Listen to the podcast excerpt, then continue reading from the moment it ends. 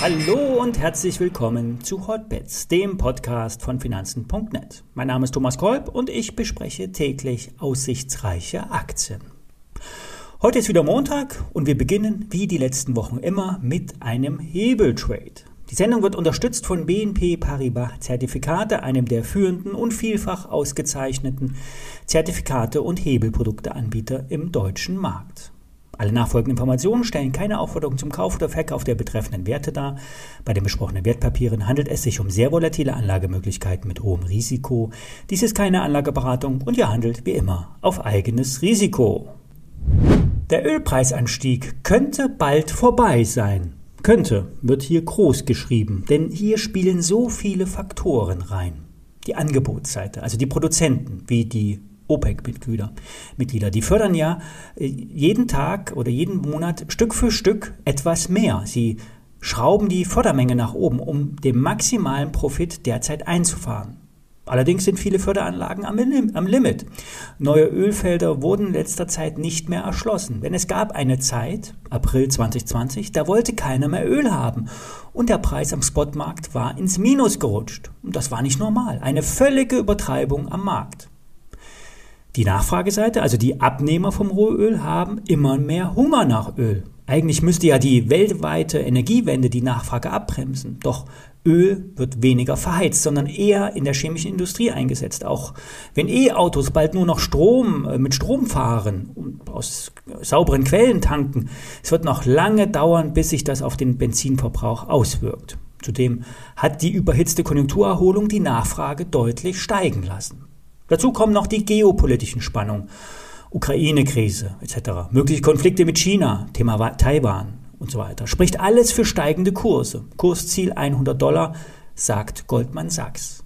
Ein Blick auf die Charts lässt erkennen, es ging zuletzt noch einmal steil nach oben. Auf Wochensicht gibt es nur noch grüne Kerzen seit exakt sieben Wochen. Und die Chartisten, die zeichnen Unterstützungen, Widerstände ein, erkennen Wulfekeile auf kleinen und großen Zeiteinheiten und zählen Wellen von 1 bis 5. Und was sagen uns die Charts? Bei 92 Dollar plus X könnte beim WTI Schluss sein. Natürlich könnten sich die Übertreibungen nach oben fortsetzen, doch wer einen antizyklischen Swing Trade wagen will, könnte Short gehen beim WTI.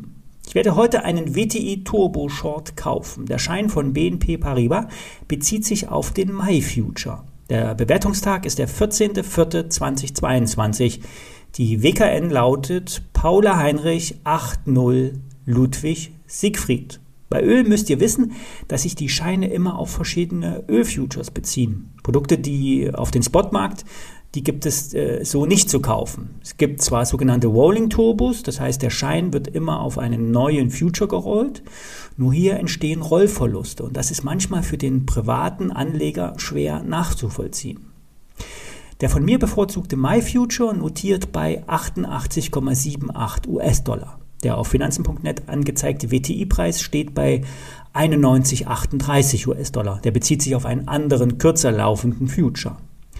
Den Schein, den ich rausgesucht habe, notiert bei rund 15 Euro im Kauf. Der Basis Basispreis ist bei 105 US-Dollar und das ist auch die Knockout-Schwelle. Der Abstand zum Basispreis Futures beträgt äh, rund 18 Prozent. Der aktuelle Hebel liegt bei 5, das ist noch moderat.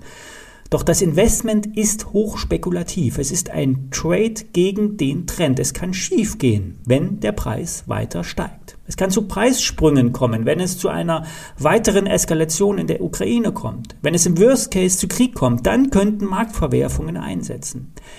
Das heißt, nur geringe Ordergröße.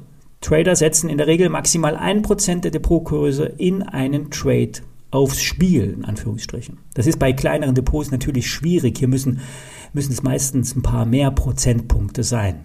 Doch nicht ein Drittel oder 50 Prozent des Depots auf so einen Trade setzen, dann könnt ihr nicht ruhig schlafen, schaut ständig auf die Kurse.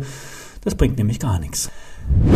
Zum Schluss noch ein paar Worte zum Gesamtmarkt. Der DAX befindet sich in einer Seitwärtsrange. Nach oben geht es erst über 15.620 Punkte weiter. Nach unten ist die 14.800 Punkte Marke sehr wichtig. Beim S&P 500 ist die 4200 eine wichtige Marke, die halten muss. Sonst befinden wir uns noch ein paar Etagen tiefer.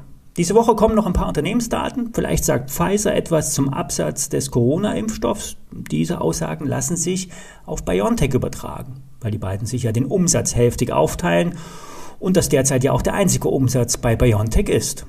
Ich werde diese Woche noch einmal den Schwerpunkt auf die Kryptomärkte werfen. Hier gibt es ja auch erste Ansätze der Erholung. Soweit für heute. Wir hören uns. Bis morgen.